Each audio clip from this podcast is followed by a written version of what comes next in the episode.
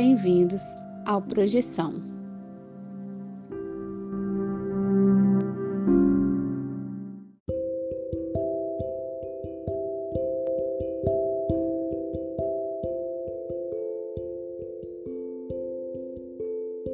Você já acordou de um sonho e não conseguiu se mexer?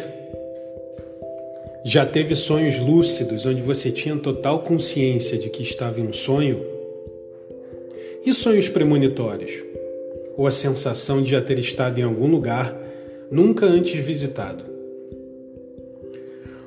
Se você tem uma dessas histórias, mande o seu relato para o Projeção Podcast e a gente pode colocar sua história no ar. Envie seu áudio pelo WhatsApp para o número mais um 469 964 9336. Lembre-se de dizer o seu nome, cidade e, claro, compartilhar sua experiência. Se você quiser, também podemos manter sua identidade no anonimato. O importante é contar a sua história. Venha conosco desvendar os segredos da mente humana através dos sonhos e assim melhor entender-nos como seres humanos e nossa consciência.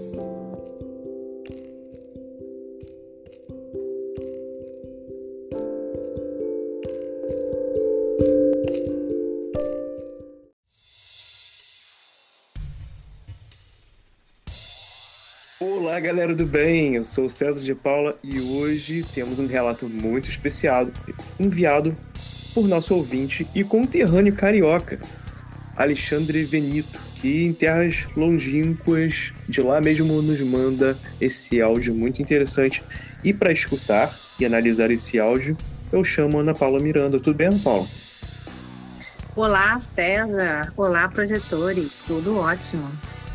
Beleza, hoje o Vinícius não está aqui com a gente, mas estará em breve conosco aqui para fazer esses comentários e sempre trazer alguma coisa aqui interessante e legal para a gente. Grande abraço, Vinícius do futuro, vai estar escutando aqui, a não ser que envie alguma coisa aqui para compartilhar com a gente. Mas é o seguinte, a gente vai colocar logo aqui começar a tocar o áudio.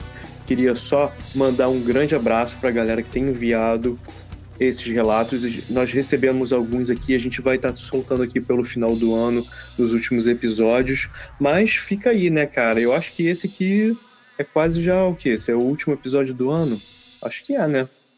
Então. É, eu acho que a, a, ou é o último ou é o penúltimo, né? Estamos aí às vias de finalizar dezembro. É, enquanto a gente está gravando aqui, você já vai estar tá escutando, provavelmente já vai saber se é a última semana, mas eu também queria agradecer aqui para você, ouvinte que está sempre aqui com a gente, ou você que é novo. Obrigado por, pela audiência, obrigado por estar aqui conosco. E vamos curtir lá junto, então. Vou começar aqui, vou tocar esse áudio. Vamos, vamos escutar aqui a história do Alexandre. Bom, é César Alexandre Venito, mandando então o primeiro áudio. É, eu sou carioca, eu tenho 50 anos e há cinco anos eu moro e trabalho na Alemanha, né, que se pede aí para enviar a cidade, de onde fala, etc, e se apresentando, né. Vou, vou dividir aqui o meu áudio em algumas partes, né, até para não ficar algo muito extenso. E fique à vontade para usar é, alguma coisa que seja interessante em algum, algum comentário, algum podcast posterior. Verdade, assim, a princípio, só para contextualizar, é, eu nasci em berço espírita, né, naquela linha lá do Kardec, já recebi a passe ainda na barriga da minha mãe, então eu tive uma educação dentro dessa linha, mas de uma forma extremamente aberta, né, e eu chegava a ler algumas coisas aí na minha juventude que, que não eram só do espiritismo, né, mas essa questão de, de espiritismo, de reencarnação, de espírito, até mesmo de, de saídas do corpo, era algo, sempre foi algo para mim assim muito normal, né? É, apesar de a princípio eu nunca ter me interessado muito, procurado muito a relação em relação às saídas do corpo, era algo que eu até lia, né? É, achava interessante, mas eu nunca tinha parado para praticar ou procurar. E acho que a minha hoje, né, olhando para trás, acho que a minha primeira experiência assim com algo parecido, mas na época eu não fazia a mínima ideia também do que era. Eu nunca tive na minha infância uma projeção consciente, né? Mas eu lembro que eu devia ter meus, sei lá, sete, oito anos. Eu deitava e eu balançava meu corpo, o que hoje, né, ouvindo e aprendendo o que eu já aprendi, eu acho que era algo parecido com uma EV. Me fazia muito bem, eu gostava e eu fazia por vontade própria, né? Eu deitava e falava, não, agora eu vou balançar um pouquinho. Então eu balançava de forma longitudinal, ia para frente, para trás e ficava nisso. Mas, mas nunca lembro de ter passado disso, né? Mas era algo que eu conseguia controlar, né? Mas, não, como eu falei, não lembro de ter tido nenhuma experiência lúcida fora do corpo depois disso, né? Mas com o tempo é, eu fui esquecendo e hoje, por exemplo, é uma coisa que eu não consigo mais. E como eu falei, né, é, eu estou há cinco anos fora do Brasil e até então, né, eu tinha lá, eu frequentava centro espírita, eu participava de reunião, eu fazia parte do grupo lá que dava passe, né, nas reuniões semanais fazia alguns trabalhos lá junto com o grupo em relação a, a assistência, a trabalhos assistenciais e acho que por isso também é, isso me satisfazia, digamos assim, né? Nunca procurei mais nada porque até por falta de tempo também, né? Trabalhar, estudar e, e ainda fazer esse tipo de coisa era uma coisa que me fazia bem e, me satisfazia. Eu não não procurava outras coisas, apesar de ler, digo no sentido assim, de procurar uma saída do corpo ou algum outro tipo de trabalho, que a princípio que eu fazia ali é para mim era suficiente. Mas eu saí do Brasil e parei de fazer esse tipo de coisa, né? Como eu falei, eu estou na Alemanha. A princípio eu fui para uma cidade muito pequenininha, não falo alemão ainda, né? Falo um pouco, mas trabalho em inglês o tempo todo. Então, não tive mais a oportunidade de fazer nenhum tipo de trabalho assistencial e eu comecei a sentir falta disso. E aí pensei, poxa, de repente, se eu desenvolver né, essa, essa ideia de, de sair do corpo, né, o tempo que eu tiver dormindo, eu posso fazer algum tipo de trabalho. Né? Imagino que eu consiga fazer, ou pelo menos que eu consiga continuar estudando, né? E foi aí que começou o interesse novamente. Por isso, eu comecei a ler uma série de coisas, comecei a, a ouvir coisas do uh, Saulo Calderon. E um dia eu consegui o que eu acredito que tenha sido uma projeção lúcida. É, mas hoje, eu, depois de uma série de coisas, não sei, pode ter sido também um sonho lúcido, né? mas eu vou detalhar aí no próximo áudio. Foi algo bem interessante e é, é, na verdade tem até uma dúvida, né, em relação a ser sonho lúcido ou não. De repente, se alguém tiver alguma opinião aí de vocês sobre isso, seria interessante. Mas, é, como eu falei, né, a princípio eu tinha classificado como uma projeção eu não lembro de ter me projetado lucidamente, mas eu acordei lúcido e eu percebi que eu estava num ambiente, eu sabia que tinha sido a primeira, né? E eu falei, pô, deixa eu ver como é que é, né? Deixa eu ver como é que é por aqui e tal. Estava num ambiente que não era um ambiente que eu conhecia, né? E eu começava a observar e via outras pessoas, né? E o que me vinha à cabeça naquele momento eram que eram outras pessoas projetadas, algumas lúcidas e outras não. E eu vi até algumas assim que, que plasmavam algumas coisas um pouco esquisitas, né? Do tipo, eu vi uma pessoa que ela andava e, e as pernas eram compridas, né? e ela meio que estava se divertindo com aquilo ali, né? Ela esticava a perna para poder andar e a sugestão que eu tinha era que aquela pessoa não estava plenamente lúcida, né? Na, naquilo que ela, na, naquela projeção, pelo menos. Mas eu fiquei ali observando algumas coisas e tudo, E é, em algum momento eu falei assim, caramba, eu acho que para a primeira vez já tá bom, né? Senti um certo medo, né, em relação a, a, estar num lugar ali que, que eu não conhecia, era a primeira vez.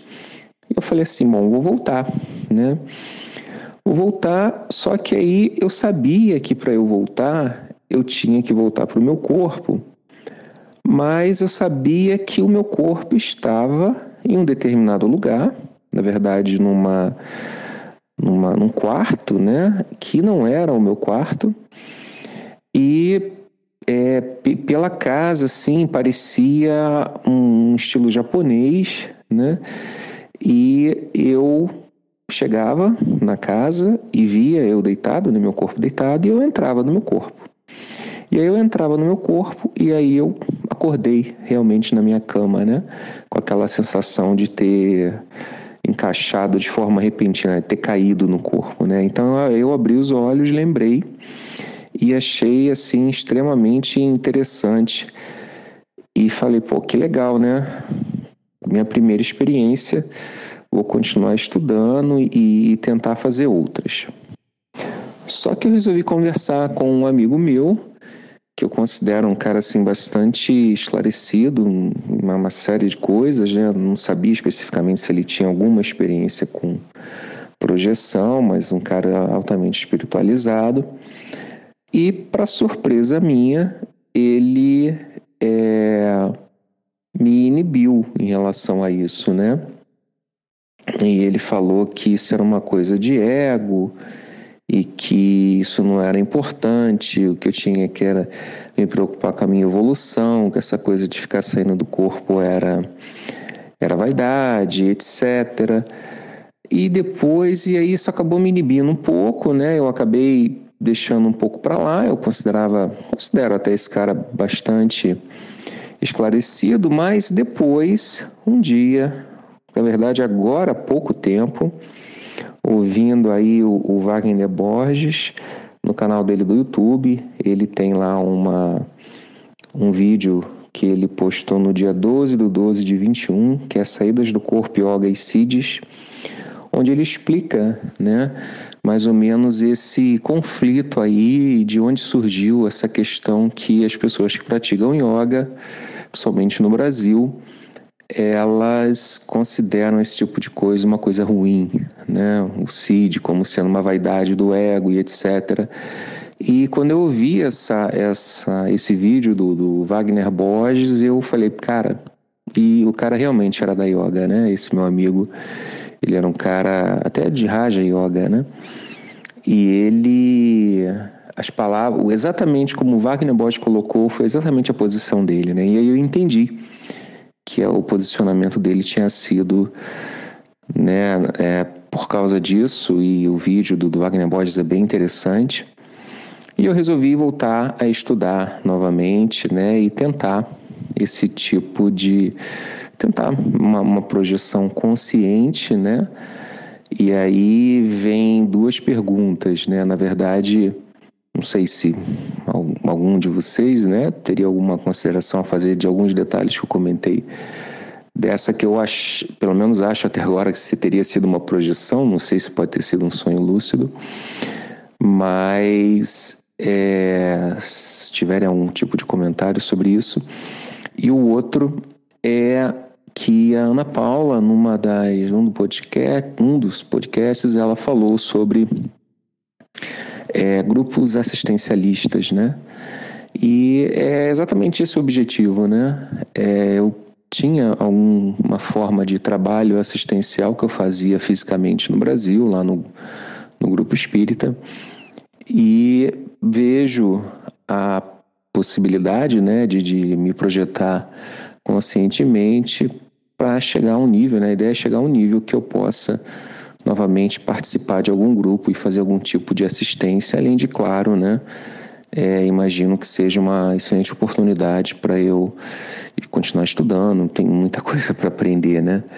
E, se possível, se ela se vocês pudessem falar um pouco disso, né, em algum futuro podcast aí sobre essa questão de grupos assistencialistas, seria bem interessante. Um outro relato, e na verdade eu estou comentando mais para para falar até né, a forma como normalmente eu procuro pensar e, até criticar né, em relação a tudo que eu ouço, vejo e até sinto. Eu, quando eu tinha os meus 18 anos, foi quando eu, a princípio, né, perdi uma, um parente uma, bem próximo, que era o meu avô paterno. Ele né, desencarnou e eu senti bastante. Eu, eu morava com ele, na verdade, eram meus pais, eu e meus pais, a gente morava com, com os meus avós. E praticamente a minha vida toda, até os 18 anos, né, a maior parte desse tempo, a gente morava com eles. Então eu sempre cresci muito próximo, gostava muito dele e senti bastante. É, e durante alguns meses, talvez um ano por aí, Volta e meia eu sonhava com ele, mas realmente eram sonhos, né? Quer dizer, eu, eu entendo que eram realmente sonhos, porque ele gostava, ele era aposentado, ele gostava muito de andar, ir para a esquina para conversar com os amigos dele, de chinelo, bermuda e sem camisa. E eu sempre sonhava com ele nessa situação. E aí uma vez, né, eu sonhei com ele que na verdade acredito que não tenha sido um sonho, até porque ele me falou isso. E eu o vi, né? E ele estava bem mais novo, bem rejuvenescido, estava mais magro, estava com calça e camisa social, que era algo que ele não gostava, né? De, de usar. E ele não, eu não sonhei com ele na esquina que ele normalmente ficava, sonhei em outra, que era ali, pró, sonhei que estava próximo ali no bairro ainda, mas não exatamente no lugar que ele gostava de ficar. E ele olhava para mim e ele falava assim: Olha, você vai achar que isso é um sonho, mas isso não é um sonho. É, eu só vim te dizer que eu já estou muito bem onde eu estou, eu estou integrado na comunidade que eu estou, eu já estou trabalhando. Então, pode ficar tranquilo, né? Eu estou muito bem.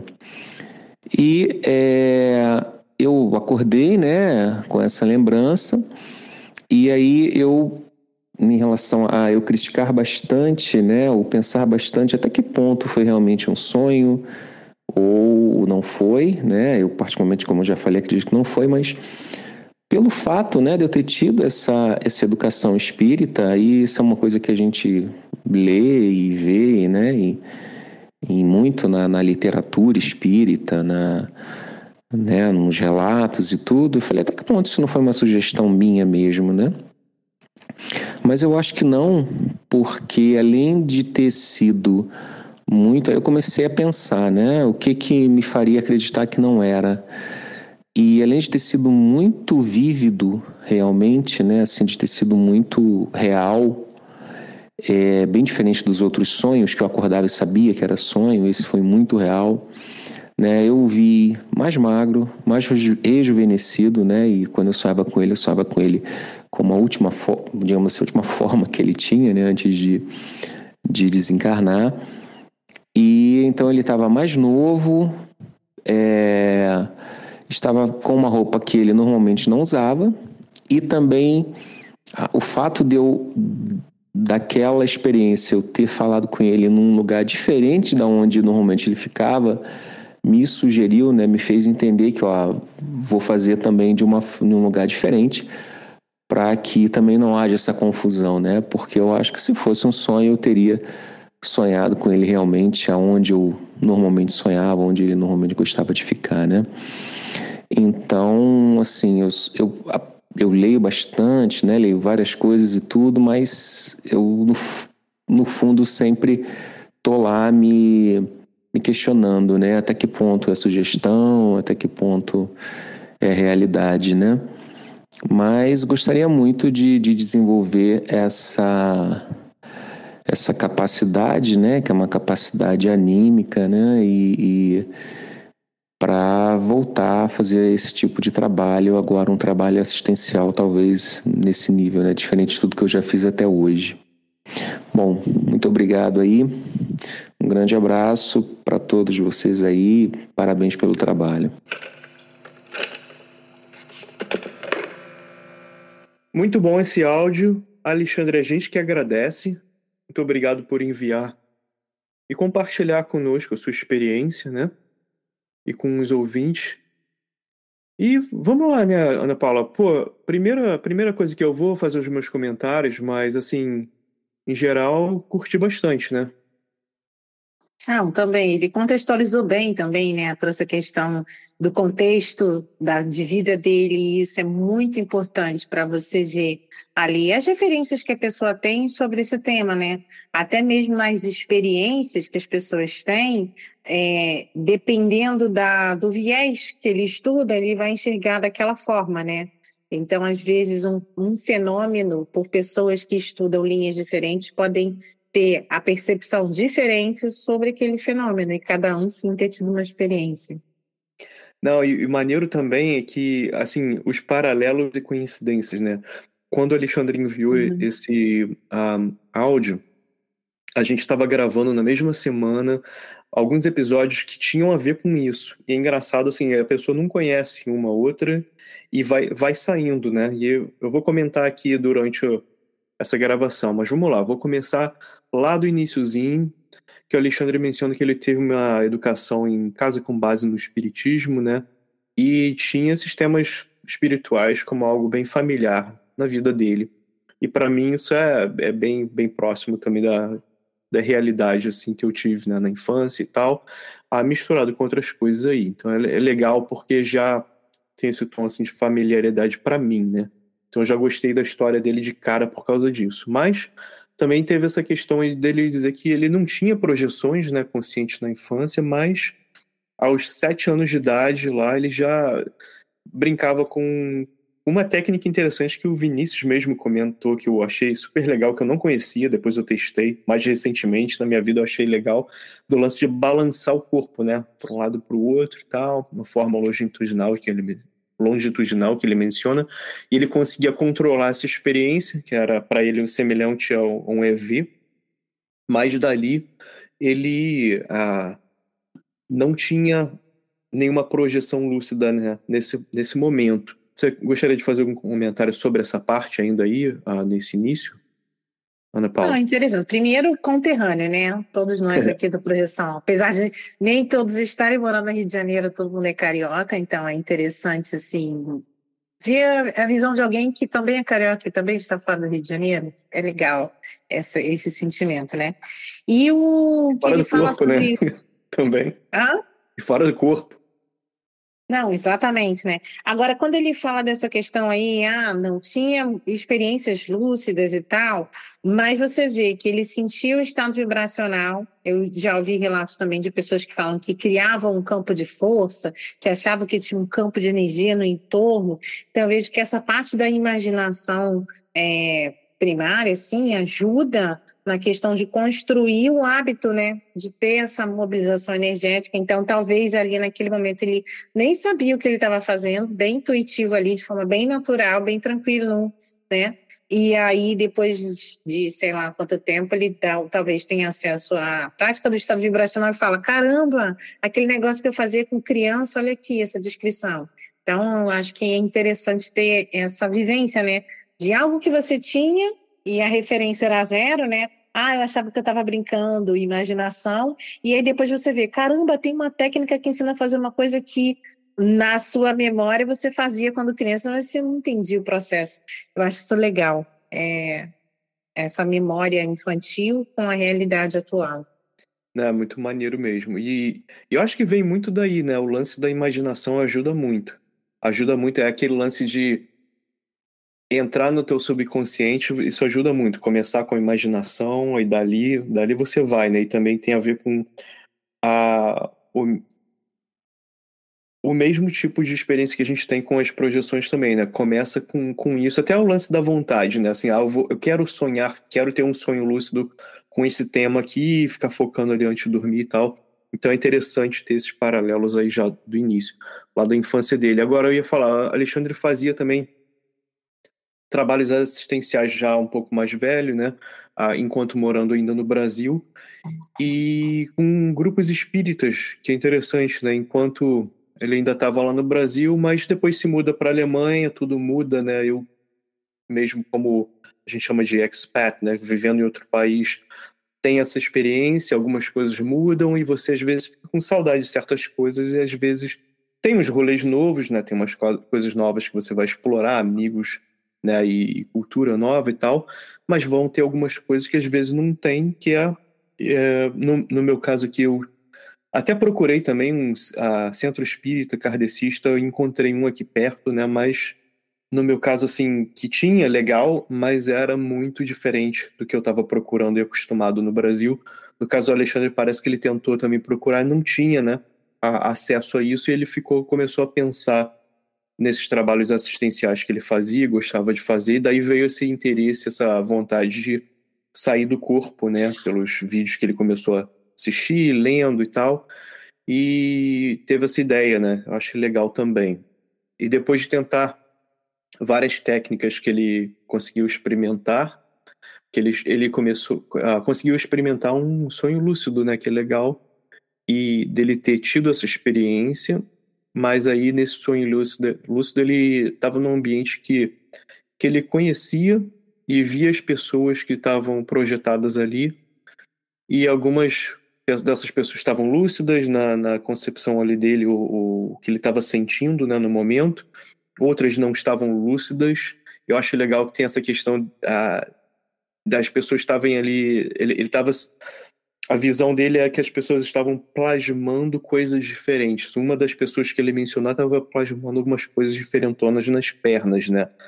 E isso me fez pensar no, no episódio que a gente fez, a, que teve o relato dos Oucas, né? A, do Cristiano Zoucas, que ele mandou aquela informação do, do braço dele, né? Que ele uh, ficava modificando. Ele sentia a maleabilidade do braço dele, né? Isso é interessante. É, isso é muito maneiro, que foi, foi o episódio dos Ocas que, que tem esse paralelo muito, muito claro para mim, uh, e nesse caso não era o Alexandre tendo a experiência mais vendo outras pessoas, né, fazendo esse, esse, tipo de coisa. Que eu acho legal que é meio uma, também uma escola, né, também tá te mostrando, olha ali, uma coisa que você pode tentar fazer. Eu acho maneiro isso. Mesmo que você não, você não esteja experimentando, você pode ter essa percepção vendo o que está acontecendo. E dali ele ficou observando algumas outras coisas, né? Mas depois ele decidiu voltar para o corpo dele que essa experiência em si já é bem complexa, né? Já tem várias coisas acontecendo. Mas aí. É, eu... Fala aí, Ana Paula. Não, eu ia falar sobre essa parte aí, primeira da, da projeção que ele falou, né? Ah, um grupo, e que assim, né, quando eu ouvi, parecia que ele acessou um grupo de projetores, um grupo de projetores, e aí não dá para saber se eles estavam lúcidos ou não. Mas ah, você vê que a maneira que ele, que o Alexandre rememorou, é, a experiência trouxe para ele o quê? é, ah, as pessoas estavam plasmando coisas. Então, são paralelos de uma realidade que isso não acontece na vida real, né? Então, assim, causa estranheza você observar coisas assim, quando você realmente está lúcido. Pô, que negócio estranho, que negócio diferente, a pessoa está esticando a perna. E as reflexões, né, dele. Essa pessoa não está muito lúcida, não, porque às vezes a pessoa, quando se projeta, puxa um braço, puxa uma perna, vê que ele estica, às vezes entra numa euforia de, meu Deus, estou projetado tal, começa a brincar com isso e perde a lucidez do processo, que às vezes ela poderia fazer outra coisa projetada, mas ela ficou ali brincando com o próprio corpo, assim, né? Se analisando de uma forma profunda. Eu achei isso interessante, que é, é parece grupo de projetores que às vezes não tem muita lucidez, não dá para entender o porquê que eles se juntaram ali, mas fica muito claro a forma que ele descreve como uma projeção, assim, a, a, lucidez, né, das coisas vivas, dos detalhes, fica muito claro, assim, a possibilidade de ter sido mesmo uma projeção, do meu ponto de vista. Não, pode crer. E a ideia do e a ideia do pensar que quero voltar. Quando você está numa projeção, você pensa que quer voltar. E às vezes você está ali, você quer voltar para onde?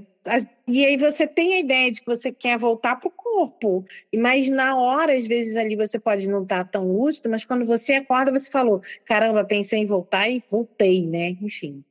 Ah, não, ia.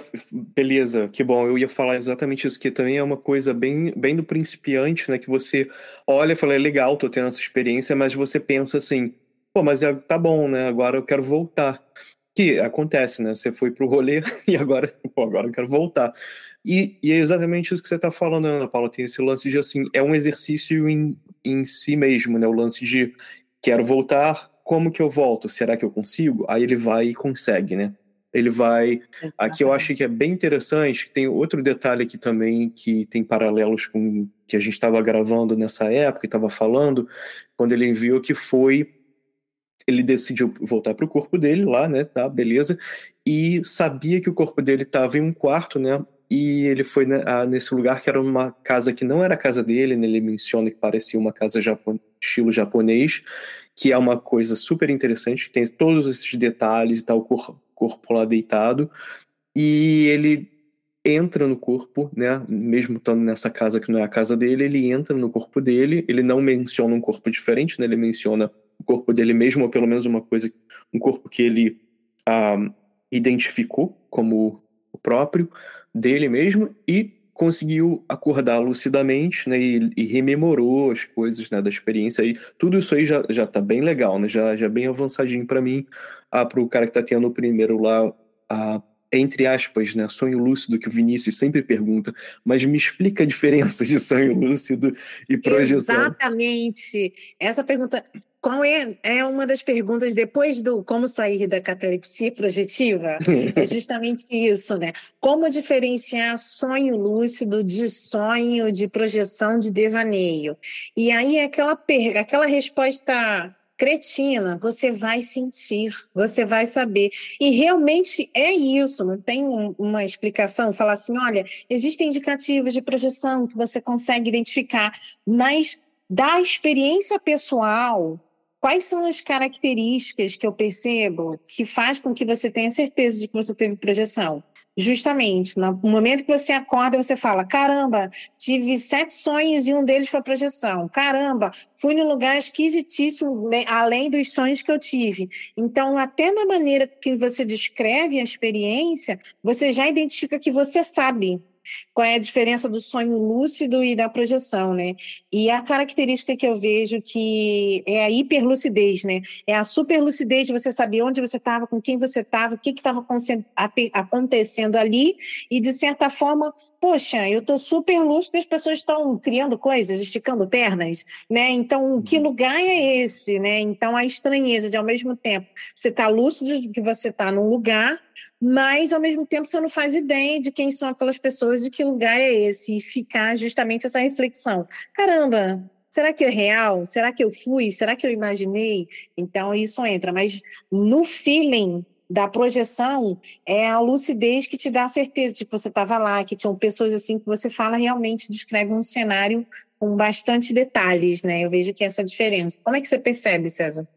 Cara, obrigado por perguntar, Ana Paula, sabe porque eu tava com isso aqui na minha cabeça. Na, você conhece, né, na, na linha de. Uh, na, na, minha escola de, de, de uh, pensamento aqui, que eu, que eu, na escola que eu sigo e que eu. E, as, nas minhas próprias experiências de literatura que, que eu busquei, que eu continuo experienciando, e nas minhas próprias experiências, como o Alexandre é muito bom, ele, ele um, aliás, obrigado, Alexandre. Assim, você no teu áudio é bem sucinto, é fácil de, de acompanhar, né? Tipo, a, a experiência, quando você está explicando, você dá o background, você está dizendo o que está acontecendo. Então é o seguinte: se essa experiência fosse minha, eu diria assim: ah, isso ia acontecer no astral, e concordo com a Ana Paula, estou vendo outros projetores, exatamente seguindo a intuição do Alexandre, ele está vendo que algumas pessoas estão ah, conscientes, outras não. Então, assim, eu, eu iria com a minha. Eu escutaria a minha intuição, né? No caso, Alexandre escutando a, a intuição dele. E nesse ponto aí, ele menciona o seguinte: lembra que eu estava aqui repetindo, né? Que ele mencionou o lance da casa japonesa. Para mim, traz a ideia do castelo astral, ou mansão astral, ou templo astral. Né? A gente até mencionou lá no recentemente no, no episódio do último, acho que foi o último, Café Astral foi ou eu, Vinícius, um, a gente bateu um papo sobre isso.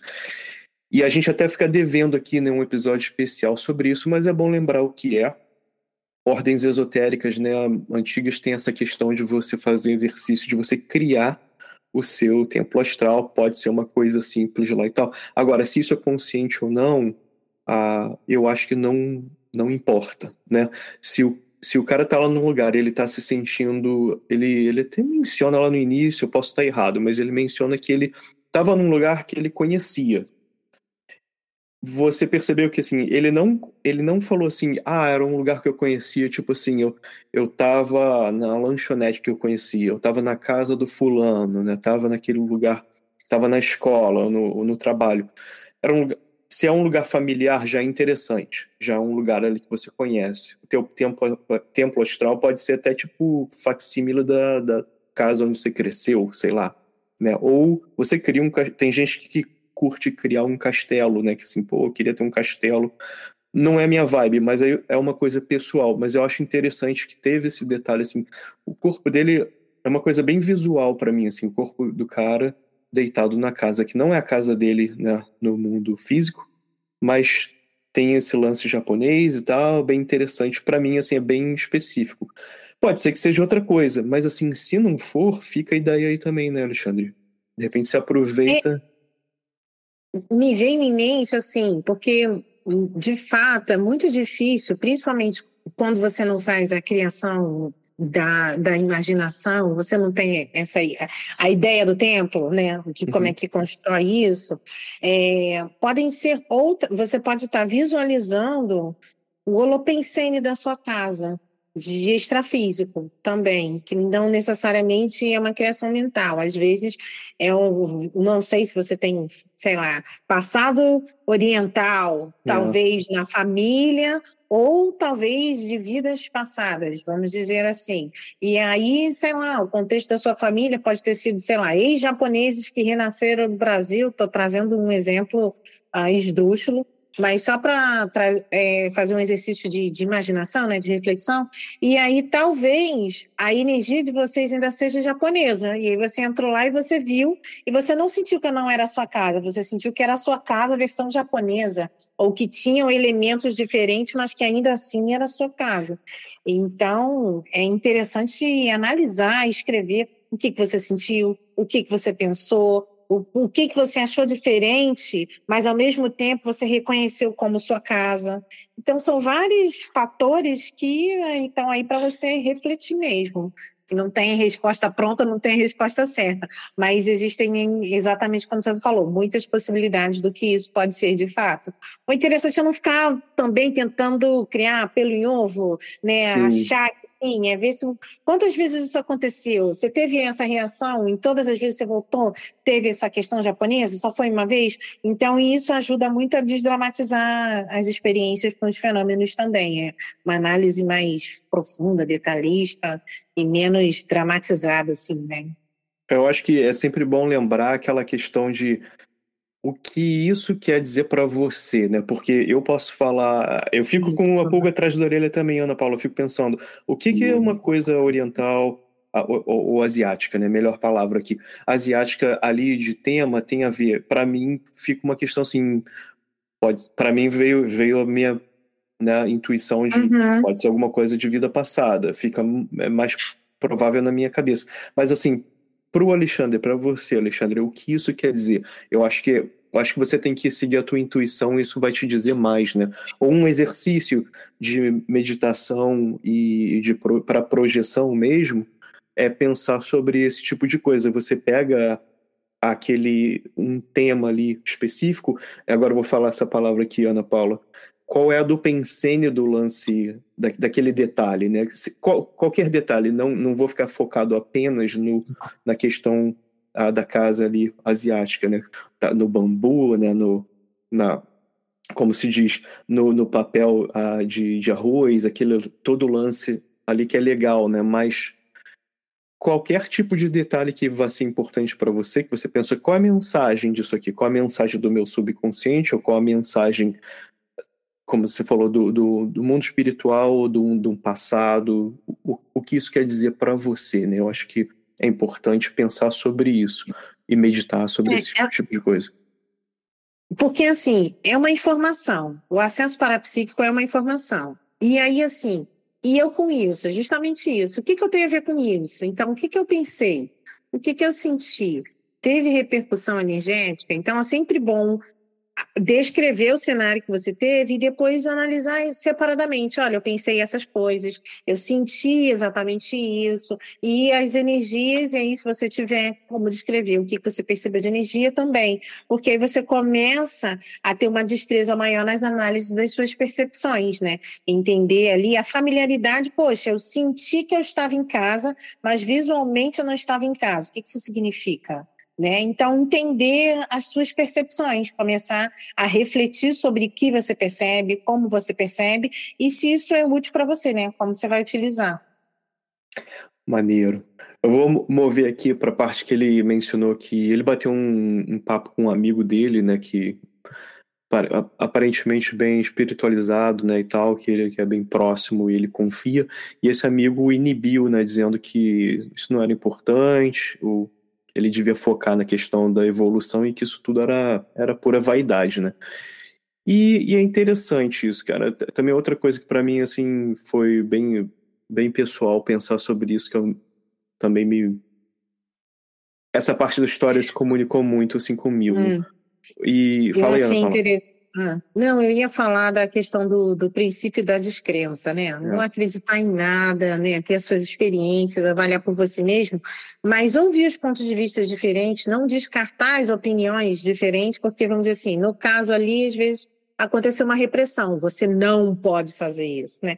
E a questão, eu acho que é mais orientar. Olha, se você fizer isso, a tendência é essa. Se você não fizer, a tendência é outra. Sem muito interferir na vida da pessoa, né? Dizer o que é certo, o que é errado, o que ela pode, o que ela não pode fazer. É.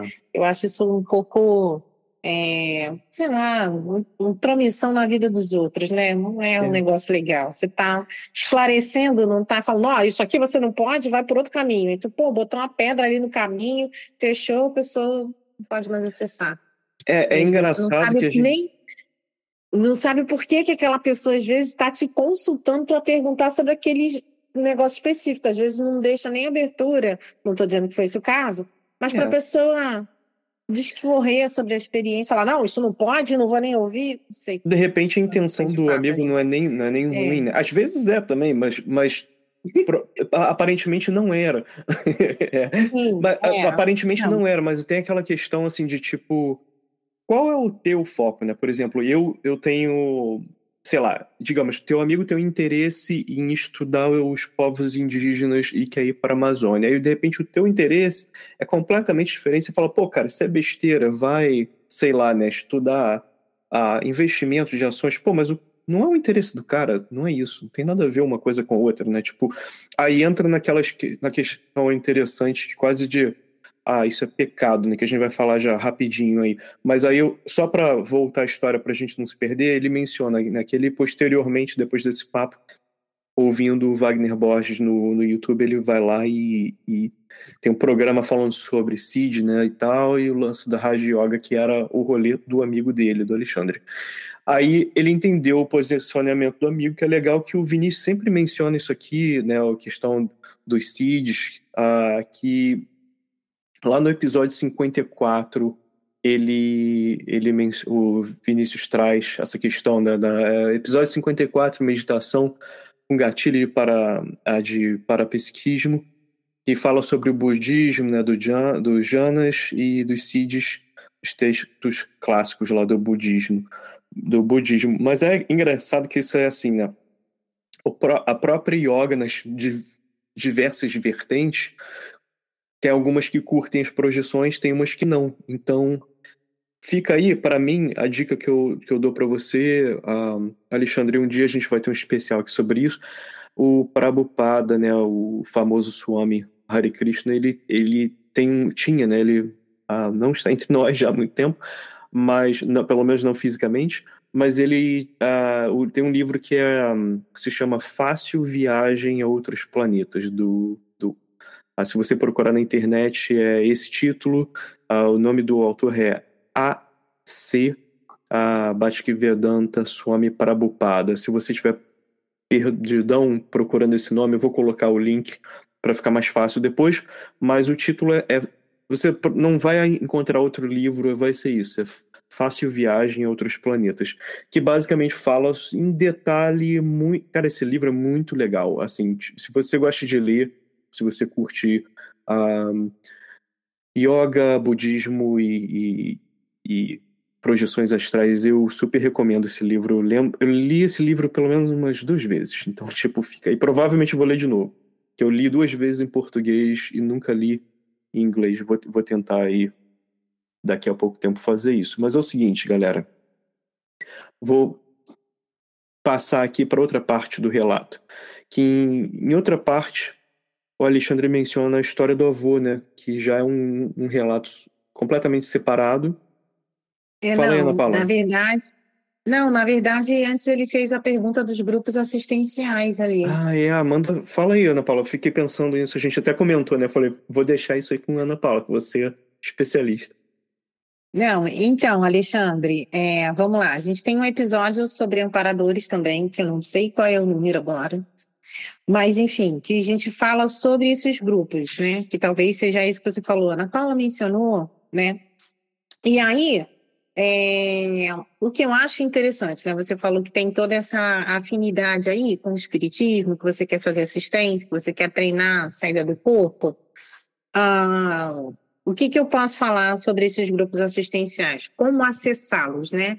É, bom, para você, Alexandre, esse específico para você, né?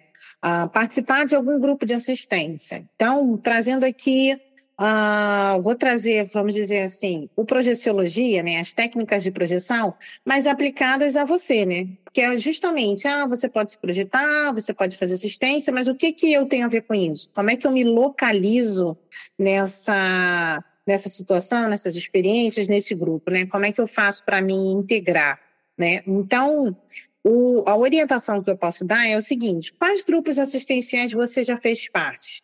né? Então você falou que conhecia alguns grupos espíritas, alguns centros espíritas.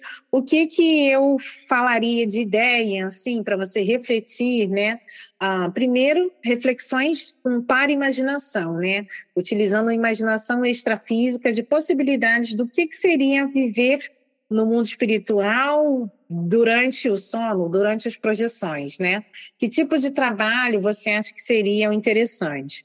Mas para se afinizar para um grupo específico, eu indicaria você fazer o seguinte: colocar na sua agenda projetiva. Gostaria de me projetar com um grupo de amparadores do e aí você coloca do centro espírita lá que você frequentava no Rio de Janeiro, ou do grupo que você acha que tem mais afinidade energética com você, com você se sentir melhor, e coloca na sua agenda extrafísica para você encontrar esse grupo específico. Porque na teoria esse grupo já te conhece, você já trabalhou com eles, você já tem uma afinidade. A questão é a prática de exercer a multidimensionalidade nas suas experiências. Então, se eu tivesse esse grupo aí que eu já acessei, eu ia direcionar minhas projeções para esse grupo, porque lá é, um grupo que já tem essa afinidade, essa conexão, né?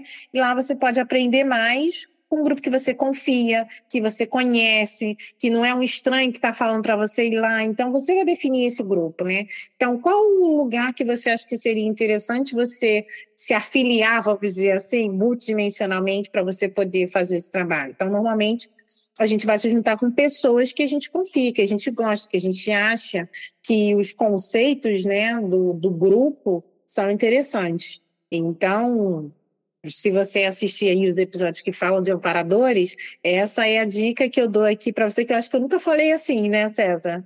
De como Não, você é. pode se localizar. Né? Não, então... isso aí, cara, eu fiquei, me deu aqui, foi engraçado, você estava falando e eu estava procurando que qual foi o episódio, foi o episódio 33, Amparadores 01. Olha aí, fica a dica, 01 dizendo que precisa ter mais, né? Fica, fica a promessa aí. E, e você foi falando, eu falei, cara, é, essa, o que você acabou de falar é basicamente o outline do, do episódio 02. É muito bom. Muito bom. Então, então é isso. Então, assim, eu me, eu me localizaria nesses grupos de amparadores inicialmente dessa forma, me, colo me colocando à disposição para aprender, para colocar minha energia à disposição da assistência que eles fazem, porque o que mais tem carência no extrafísico dos espiritistas por aí é energia, principalmente energia bem posicionada, bem direcionada. Então, se você já sabe o grupo que você pode se é, direcionar, vai em frente, faz essas experiências, faz, é, vai anotando seu, seu diário projetivo, sua agenda projetiva e vê se funciona. Eu acho que esse aí, é, além do que a gente já falou aqui no, no Projeção Podcast, eu acho que essa dica aí pode te ajudar. E fica fica aí também a, a dica que a gente já mencionou, assim, de, de forma amena, sem entrar em detalhes, o lance da escola de amparadores, né? Que você está ali, já tem aquele grupo, você está aprendendo ali automaticamente com o que você está vivenciando na tua projeção. Então, ah, um dia a gente fala mais sobre isso, mas também fica para o futuro. E eu vou comentar nesse último relato, que é um relato em separado, né? Basicamente outro relato que ele enviou sobre a questão dele mencionar a história do avô dele, né? É. Que era próximo é o sonho dentro do sonho. Muito bom, é. Não, exatamente. É, eu nem coloquei na anotação, mas, pô, total. Eu até fiquei assim, foi isso mesmo que ele falou? É. Aliás, o lance do, do templo astral já foi para mim, assim, que templo astral, já tô chamando de templo, desculpa. Mas era o, o corpo dele estava dentro, também dentro do sonho, né? Também era sonho dentro do sonho. Já tô assim, já vou botar a plaquinha. Bem-vindo, Templo Astral do Alexandre Benito. Desculpa, já deixa bem localizado para quando você entrar já saber. Coloca no Google Maps já para poder. Quando tiver a festa lá, me chama, tá? Eu coloco no GPS do Astral para poder chegar. Seguinte. Uh, e, e, nesse outro relato que ele menciona do, do avô, aqui que é, é sempre a parada, né? A, cara, história de, fa de família né, pessoal que já que dessomou, né, que já se foi desse mundo. E para mim tem um, tem um lance de ancestralidade que eu tenho trabalhado muito, essa ideia da ancestralidade internamente, uh, que é, é legal, eu, eu curto. E é, tem, tem muito lance, tenho mencionado muito, né, tenho ido muito a encontros de pessoas indígenas norte-americanas e eles dão muito valor para esse lance da ancestralidade e fica a dica aí, cara. Eu acho que é legal trabalhar isso, sabe? Se até assim, se você pensa, pô, sei lá, não curto minha família, né? Também tem, tem, tem esse rolê que infelizmente todo mundo passa por isso, é normal.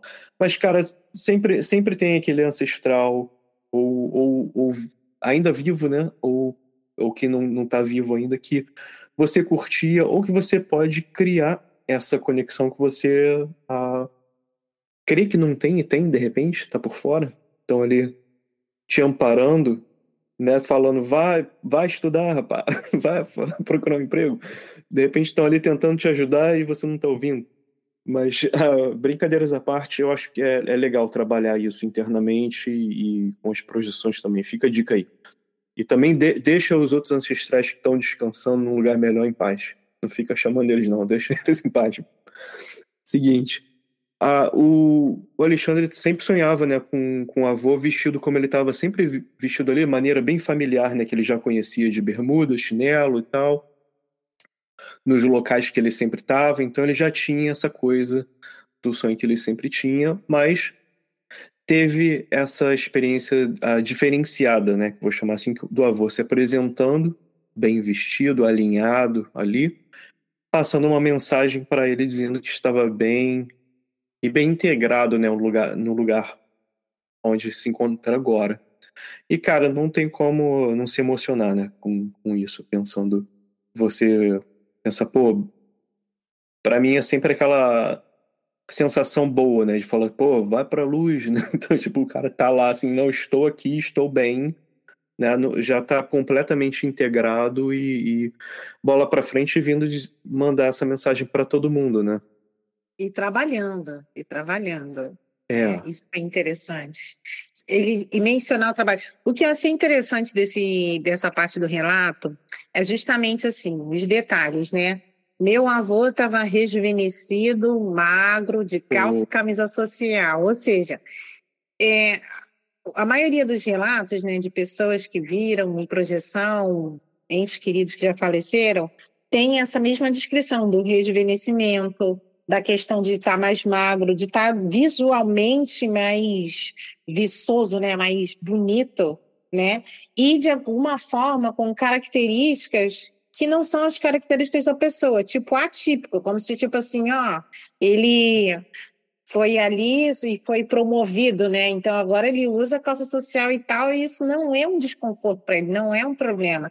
Então, assim, uma coisa que eu acho interessante das projeções são os detalhes que causam a diferença. Poxa, era meu avô, mas ele estava com uma roupa social. Poxa, era meu avô, mas a esquina que ele estava não era a esquina que ele ficava normalmente, era outra esquina. Justamente para mostrar essa transformação, essa diferença. Ó, oh, é o meu avô, mas ele está diferente, ele está em outro lugar. E a clareza do avô ali de dizer que, ó, você vai achar que é um sonho, mas não é. Essa parte é interessante, lembra até a Matrix, né? Você é vai acordar bonito, né? sonho, né? E eu já tive experiências com essa frase exatamente. Sempre vem alguém e fala assim: ó, você vai achar que é um sonho, mas não é. Então, qual é a característica que que te mostra que aquilo não foi um sonho, que aquilo foi algo diferente, né? E ó, vim para dizer que eu estou bem integrado e trabalhando. Isso é interessante, tipo assim, é um recado que traz o quê? Um conforto. Pô, então talvez o avô sabe que ele está ali, que ele tem uma conexão com o neto, que o neto sempre sonhava com ele e do nada ele teve uma outra experiência que ele fala, não, isso aqui foi diferente. Então é interessante você saber diferenciar o feeling do que, que é projeção e por que, que essa foi diferente das outras, né? Esse feeling aí que eu acho que é o diferença entre sonho, projeção e, e sonho, né? Sonho lúcido, né? Então é interessante analisar os detalhes. Às vezes a gente já sabe qual é a diferença de um para o outro, mas a gente não percebeu o detalhe, que é justamente o quê? Na hora que você descreve uma experiência, você está detalhando, e aí justamente a riqueza de detalhes, de conexão que você faz na projeção, às vezes é diferente do sonho. Às vezes o sonho do nada dissolve, muda, o fulano que era o fulano não era mais, e aí mudou a pessoa, mudou. Então é uma coisa meio doida, às vezes, a questão do, do sonho onírico, né? Da questão que você não. que é só você, você mesmo ali. E a, e a comunicação fica mais fluida e realmente vem a interrogação, né? Que diabo foi isso? De onde é Não, que e é, é, quando você acorda boladão, fica o dia inteiro pensando e meditando sobre isso, né? Porque olha essa frase que você repetiu, né? Você vai achar que é um sonho e não é. E tipo, é. cara, a... e outra, né? Isso aliado a ele tem uma experiência de hiperrealidade, né? E Sim. com a forma ju... rejuvenescida do avô, que você mencionou, e nesse lugar também bem diferente. Então, assim, qual o pensene da, da roupa do avô? Né? Qual o pensando disso tudo de assim, o que que tá passando para ele? Para mim assim, passa assim, como você falou, é sério e, e tá fazendo um ponto, né? Olha, e o, o Alexandre uh, genialmente menciona um lugar, era, era bem diferente, né? Me dá uma, uma te dá aquela ideia de não está acontecendo uma coisa diferente. Com a hiperrealidade achei... fica, fica muito marcado, né? Não tem como não te marcar. Uma coisa que eu achei interessante é o fato do, do avô ter falado que estava trabalhando e essa mudança visual de roupa é uma, caracter, é uma caracterização dessa questão. Ó, oh, tô trabalhando, tô sério, tô fazendo coisas aqui. É interessante ele. E porque às vezes, tipo assim, pô, meu avô não usa roupa assim, então o avô vai usar a roupa daquele jeito justamente para chamar a atenção, para falar, ó, não é um sonho, no sonho você sonha como você lembra de mim. Agora você vai me ver aqui de uma outra forma que você não está acostumado. E isso daí é interessante, porque se o Alexandre ele começa a pensar na imaginação dele, a última forma que ele ia imaginar o avô era de uma forma que o avô não era, né? Então é. isso também é interessante refletir. Eu ia mencionar isso também, porque ele menciona que uh, ele ficou com essa intuição de que a experiência foi real e havia um link né, ali uh, desse lugar com a possibilidade de fazer os trabalhos de amparo que ele tanto queria fazer em um lugar como esse, né? E novamente, assim, voltando para aquela questão assim, para mim, assim, eu fico com a intuição que ele estava certo de assim, ah, eu, eu sei onde eu tô, igual assim, no outro caso que para mim assim, ah, ele estava no, no astral naquele ponto. Para mim ele está ali no mundo espiritual e ele sabe que é o lugar onde ele pode fazer um amparo e para mim de uma certa forma assim, fica na, fica para mim, você me diz aí Ana Paula, o que, que você acha? Fica para mim que de uma certa forma ou de outra o avô dele tá fazendo um certo tipo de amparo que ele tá ali passando aquela informação para ele que ele precisava para fazer o que ele precisa, o que ele quer fazer. Não, eu não vou falar assim, eu não posso, eu não tenho, eu não tenho assim o, aqui o, como buscar o, o, CNPJ dos amparadores, ou sei lá qual o número que eles usam para falar, ó, oh, teu avô agora é amparador. Mas para mim fica aí, né, cara? Tipo, é o pela postura de seriedade, de dizer que está trabalhando, porque é justamente isso. Se você encontra um ente querido, vamos lá, um exercício de reflexão. Encontrei um ente querido no astral que está morto. E naquele momento que eu estou conversando, eu tenho essa sensação de eu sei que ele morreu, eu sei que ele está aqui. Então, é, ele disse para mim que está trabalhando. O que, que essa informação traz para você de novidade? Né? Como assim ele morreu e está trabalhando? Né? E ampliar essa reflexão. Com o que, que meu avô trabalharia? Quais seriam os temas que te interessariam ao seu avô? Para você ver assim, tipo, pô, então vamos lá. É, eu pedi, falei para o Alexandre aqui, tentar um exercício de projeção para ir para um lugar que ele conheça, né, o grupo, pelo menos, mas ele também pode falar assim: será que existe a possibilidade de eu tentar trabalhar com meu avô? Será que eu vou ter inteligência emocional para encontrar meu avô sabendo que eu vou encontrar ele e a gente conseguir fazer um trabalho sem mencionar família, sem mencionar outras questões que envolvem você encontrar alguém que você, né, não via há muito tempo, que talvez você tenha saudade, vontade de perguntar um monte de coisa, mas que você sabe que aquele ali não é o momento de fazer algumas perguntas. Então, assim, exercícios de reflexão. O que essa informação de estou trabalhando traz para você, né? Estou integrado, fica tranquilo. Então, entender o que, que essa informação traz para você. Então, o que, que significa para o seu avô integrado? Que, que você. Aí é você fazer um, um, exercício de refletir. O que, que meu avô quis trazer de informação para mim falando isso, né? Então, talvez ele esteja trabalhando com amparadores, talvez ele ainda não esteja trabalhando com amparadores, mas esteja trabalhando, porque nem todos os trabalhos de assistência que existem no extrafísico são de amparadores. Tem outros tipos de espíritos benfeizeiros, vamos assim dizer, que também fazem trabalhos assistenciais, né? Então, entender isso e saber se direcionar, se localizar. Agora, o exercício de imaginação, de entender por que, que aquela informação chegou para você e não para o seu pai, não para sua mãe, não para o seu primo, não para o seu irmão. Não sei se você tem irmão, né? Tantos familiares assim, mas é importante você refletir sobre a você a ponte de comunicação, porque o seu avô diz que está bem tranquilo, para você dizer para todo mundo, né? Não usou para você guardar para você, acredito eu. Mas é interessante você entender a referência do trabalho, da seriedade, da mudança de roupa, do rejuvenescimento, de tudo isso que você viu e que você ainda pode investigar mais, ainda mais sabendo aí que tem o.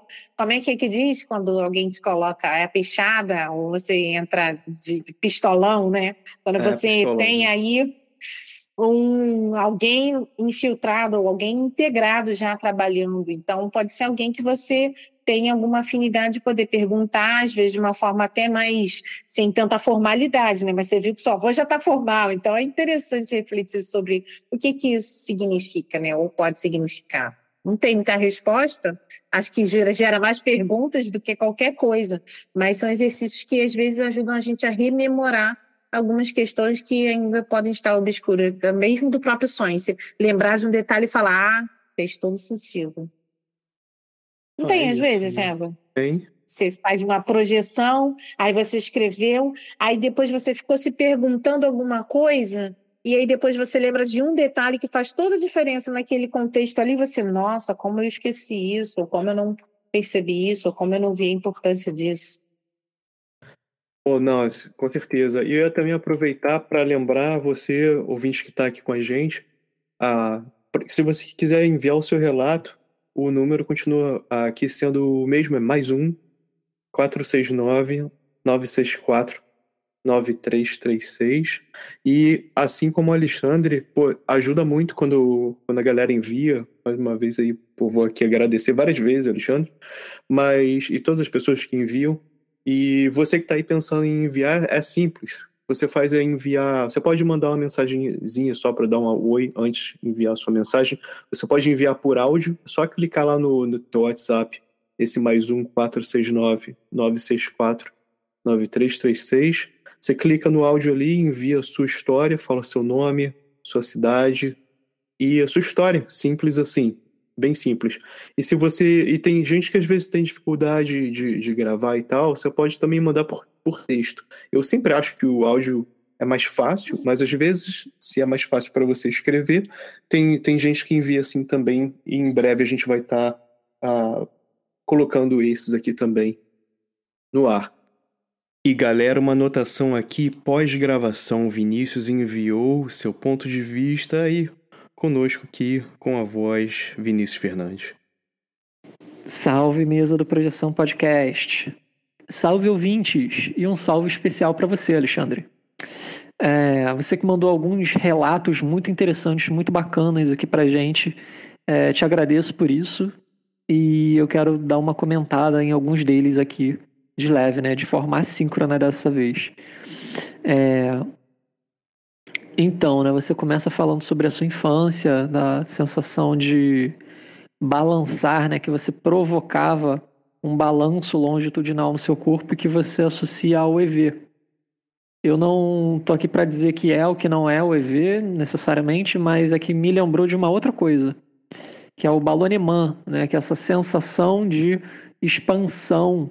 Então, às vezes está associado com a sensação de movimento localizado, tipo na cabeça, nas pernas, nos braços, em alguma região do corpo.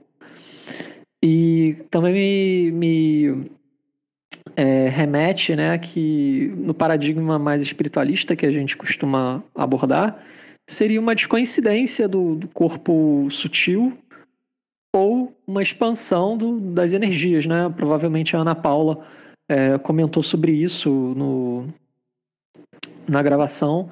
Se não comentou nessa, ela comentou em outros episódios. É, eu acho tudo isso uma visão muito interessante, mas eu também gosto de pensar pelo lado mais cerebral, né? O que está acontecendo com o nosso cérebro quando a gente faz isso? Então, em algum episódio do nosso passado, a gente comentou sobre técnicas projetivas e que algumas técnicas elas se baseiam no mesmo princípio, né? Tem dezenas de técnicas que se baseiam na criação de uma sensação de movimento. Então, por exemplo, a técnica da corda do Robert Bruce, a técnica de você tentar se visualizar rolando para o lado, tentar se visualizar levantando a ponto de gerar a sensação do movimento. É, todas essas práticas elas se baseiam na mesma coisa. Então, do relativamente pouco que a gente sabe do cérebro em questão a experiências fora do corpo, é que tem uma região né, no hemisfério direito, que é o lobo tempoparietal direito, né? que é uma região um pouco acima da sua têmpora direita, que está relacionada à percepção da sua localização no espaço, dentre outras coisas. Então, a gente sabe que é, experiências que talvez sejam experiências fora do corpo ou que se assemelham a experiências fora do corpo podem ser induzidas com uma intervenção direta nessa região do cérebro. E esse tipo de prática, isso é, se você for interpretar de, um, de uma outra forma, né, não necessariamente espiritualista, embora dê para associar as duas visões, e eu faço isso. Para mim é como se você estivesse hackeando o seu cérebro para se permitir receber uma informação. Né? Você está dando uma narrativa para o seu cérebro, que é: olha só, a gente está se movendo no espaço. E quando você dá essa narrativa para o seu cérebro, é como se você desse a permissão para você receber uma informação de outra forma não faria sentido, não teria contexto, né? Você está ali deitado na sua cama, como você está experimentando coisas por aí. Então eu vejo essas práticas assim de gerar movimento corporal, sensação do movimento corporal, como uma forma de dar um, hack no seu cérebro para você ter acesso a outras, outras, é, outros blocos de informação que a gente interpreta como experiência fora do corpo. Agora, é, nada disso nega a visão espiritualista. Eu acho que as duas coisas podem se encaixar. Em relação a um questionamento que você fez, né? Você deu um relato um pouco mais recente que você ganhou lucidez e que você se questionou até se era um sonho lúcido, se era uma experiência fora do corpo, e você por fim decide voltar para o corpo, você vê seu quarto diferente. Eu queria te dizer que, tanto em experiências pessoais minhas, quanto que eu encontro na literatura, às vezes é bem comum, tá? Você ver é, o ambiente físico imediato de forma diferente. Seu quarto está diferente, a organização de um móvel está diferente. É, isso é comum. Aí eu me pergunto, né? Não tem nenhuma resposta definitiva, só tenho questionamentos. Eu me pergunto, se é uma experiência fora do corpo, essa diferença, essa discrepância que eu estou percebendo em relação ao ambiente da vigília, é porque não é exatamente o ambiente da vigília? É porque eu não tenho olhos físicos, então eu não estou percebendo necessariamente o mundo físico, mas eu estou percebendo uma duplicata psíquica, uma duplicata sutil do plano físico eu estou é, gerando imagens para interpretar aquela informação do mente físico de outra forma? Ou será que eu estou projetando um conteúdo interno meu no ambiente que eu estou percebendo? Eu acho que tudo isso pode acontecer, talvez ao mesmo tempo, talvez em momentos diferentes. E são muitas possibilidades, né? O fenômeno real ele é complexo, não dá para a gente dar uma resposta categórica, né? Isso que é legal, porque a gente vai estudando e conforme a gente vai acumulando experiências e tentando traçar os paralelos, tentando traçar os, os, uh, os acontecimentos que se repetem, a gente consegue chegar talvez a alguma conclusão.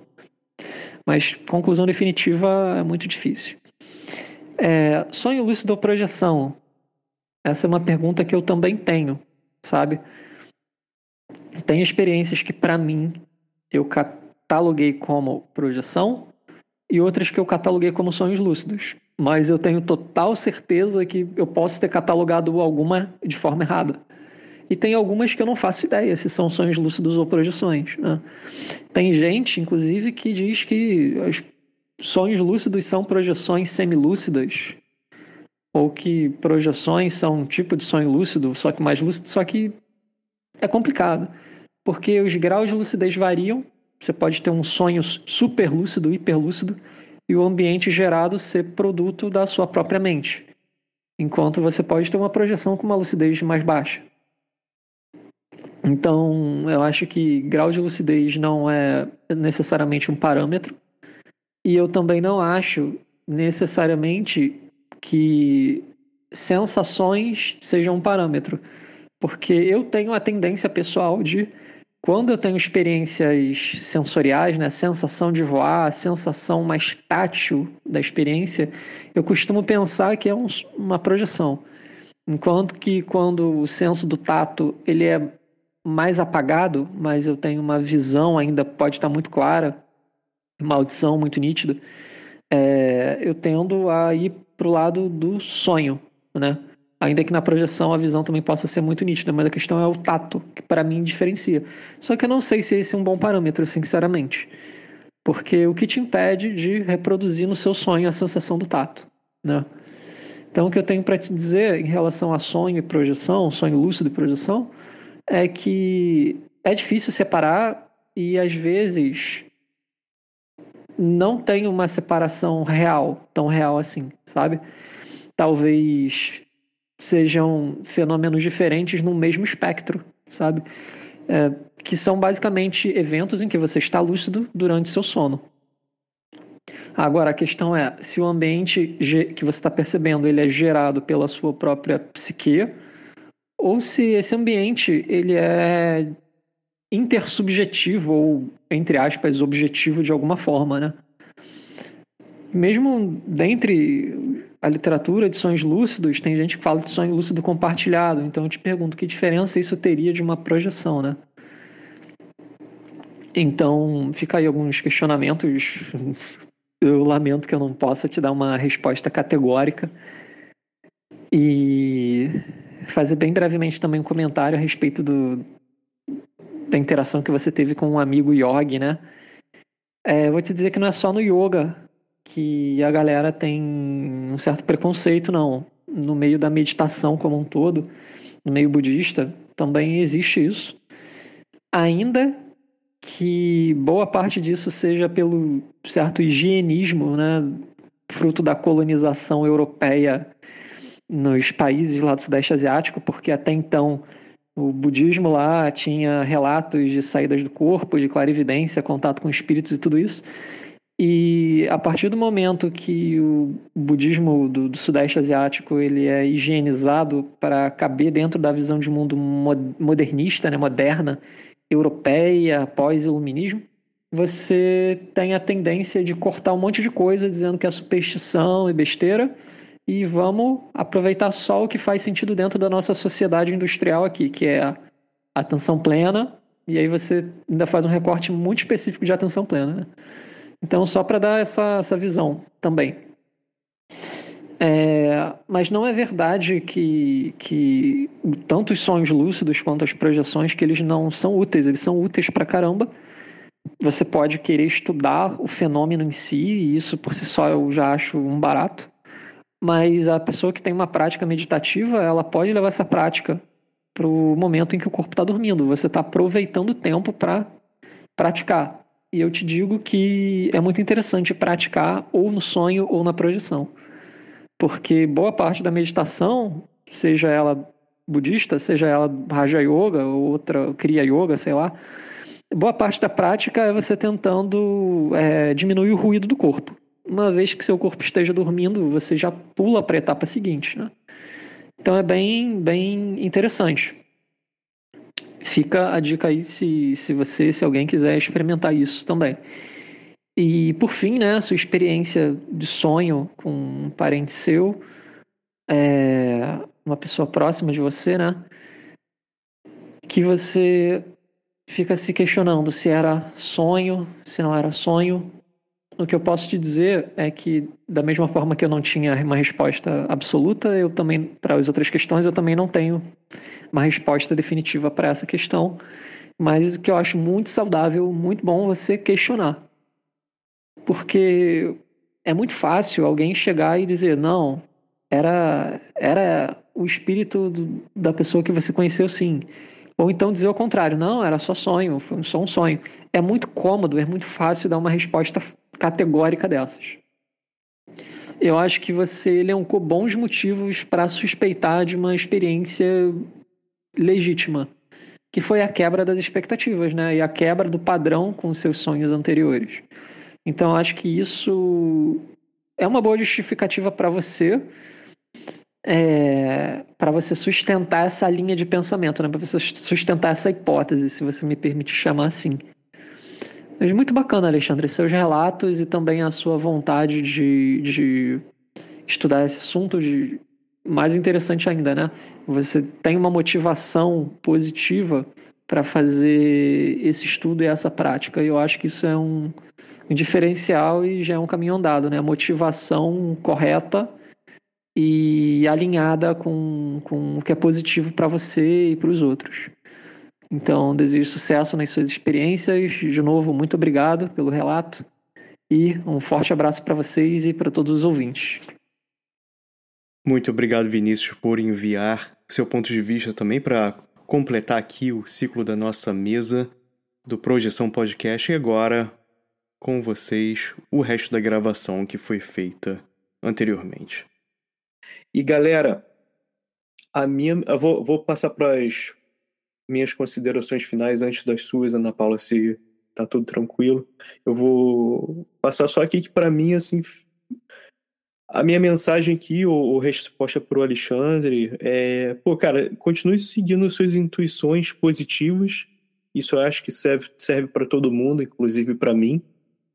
E fica essa mensagem aqui como lembrança também para gente, né, para todos nós, de pensar em como a gente pode ajudar, fazer assistência, seja uma coisa simples ou uma coisa mais complexa, mas sempre ajuda, sempre ajuda, né? E também, cara, meditar nas informações ah, das nossas próprias experiências, né? Tentando pensar o que, que isso quer dizer. Eu, essa semana mesmo, e agora eu passei muito isso, foi de ontem para hoje, e eu cheguei a algumas conclusões. Às vezes a gente não vai chegar a conclusão tão rápida assim, mas eu acho que a. Eu acho que, às vezes, até por isso, né? É interessante pensar de repente não vai vir de imediato, mas o exercício mental a, a, que você vai passar por ali é isso que vale. e traz até mais, mais valor para esse pensamento, para essas ideias. E galera, a... é isso aí. E você, Ana Paula, qual, qual a tua consideração final ou mensagem que você queria passar aí para a galera? Na verdade, eu queria agradecer o Alexandre por ter enviado aí o, o relato e as mensagens também que ele envia. Uh, faz esse teste aí, depois manda um outro relato para a gente, dizendo se deu certo ou não, como é que foi aí, né? E uh, essa questão de fazer assistência, ela é muito da disponibilidade interassistencial, né? Então, se você se disponibiliza para fazer assistência, o negócio acontece. O mais difícil de você se conectar a um grupo que faz assistência é se você não soubesse direcionar, se disponibilizar, né? Então é tipo, vai ajudar alguém numa mudança? Fala, ó, oh, vou te ajudar na mudança. Então você já sabe que você pode contar com aquela pessoa ali naquele momento que a gente sabe como é que é complicado fazer uma mudança. Mas é entender que a disponibilidade de fazer assistência é o que mais vai ajudar você a entrar em contato com esses grupos, porque às vezes as pessoas pensam no distanciamento dos amparadores, ah, é só para gente evoluída, é só para gente que faz não sei quantos anos, e não. Na verdade, o que eu percebo é que os amparadores dão preferência a quem está mais disponível. Ó, oh, vamos ali que ele está ali sempre ali, que ele quer trabalhar, que ele já falou e tal, porque eles gostam da constância. Então, se você está sempre disponível, coloca as suas energias para fazer assistência, ele fala, não, dá para contar com o César ali, toda noite ele vai se disponibiliza, então vamos lá ajudar ele a melhorar. E o que eu percebo é que o contato em fazer assistência nesses momentos amplia a sua lucidez, amplia o seu raciocínio, a sua capacidade de me rememorar. Então, até a própria lucidez da projeção e a volta e a rememoração pode ter ali um patrocínio de extrapolação das suas percepções só para favorecer o quê? Que você lembre que você fez assistência, que você lembre que o que, que você fez, que às vezes é um trabalho que vai continuar. Então, nunca é uma rememoração para você sair contando para todo mundo, eu lembrei! A ideia não é essa, a ideia é você lembrar que você está fazendo algo fora do corpo e saber o que que você está fazendo fora do corpo, né? Pra você não ficar cego. Ah, eu tive a sensação de que eu saí, voltei e não lembro de nada. Então, a, a, basicamente, se você fez assistência, você não aprendeu, você voltou zerado. Então, a ideia da rememoração e de, de entender os fatores da, da assistência e da comunicação comparador é essa. Primeiramente, é de se disponibilizar. Se você se disponibilizar, aí eu vejo que a facilidade para ter o acesso é maior. Oh, valeu, Ana Paula, por mencionar isso. E foi até bom que, por falar em lembrança, eu lembrei aqui também do seguinte ah, quando você. Quando a gente pede para a galera enviar aqui um relato, lembra que não é uma vitrine para o ego, é, é uma ajuda que você está dando para outras pessoas que estão passando por ah, questões semelhantes para aprenderem ou ah, terem a noção de que não estão sozinhos ou que aquilo faz sentido. Então, todas as vezes que nós recebemos o seu relato ou que recebemos relatos de outras pessoas, outras pessoas e nós também estamos aprendendo enquanto estamos ouvindo o seu relato. Então isso aí também é muito importante, tá? fica aí uma oportunidade de algum tipo de amparo no mundo físico aí e também até automaticamente ah, em outras esferas. Fala aí, Ana Paula. Ah, falar que é o compartilhamento das informações, né, dos dados de pesquisa e da comunidade, vamos dizer assim, de projetores, da gente se ajudar, né? Então, se alguém tem mais experiência em determinado assunto, vai lá e fala que talvez pode ser, pode auxiliar alguém, né? Vamos dizer assim, em alguns momentos, talvez a pessoa se achar que não consigo fazer tal coisa, mas consegue sair de uma catalepsia projetiva. Então, já é um exemplo de ensinar alguém que tem catalepsia projetiva e não sabe sair. Então, eu vejo que é uma escadinha de conhecimento. Quem sabe mais ensina quem sabe menos e todo mundo aprende em conjunto, né? Então, em alguns momentos aqui nesses relatos, eu aprendo muito também. Às vezes fala, ah, vou perguntar para Ana Paula, gente, é interessante essa a essa ação, né, de perguntar para alguém, Pô, mas o mais bom. interessante é saber que essa troca funciona, né? Essa troca é importante. Então, vocês mandem o um relato de vocês, a gente adora ouvir os relatos aqui. E eu sempre vou ficar agradecida e feliz vocês que escutam a gente aí e ainda mais os que enviam relatos, né? Todos, né? Tem os que ficam aí no silêncio, que ficam com vergonha de enviar relatos, tudo bem também, não é um problema.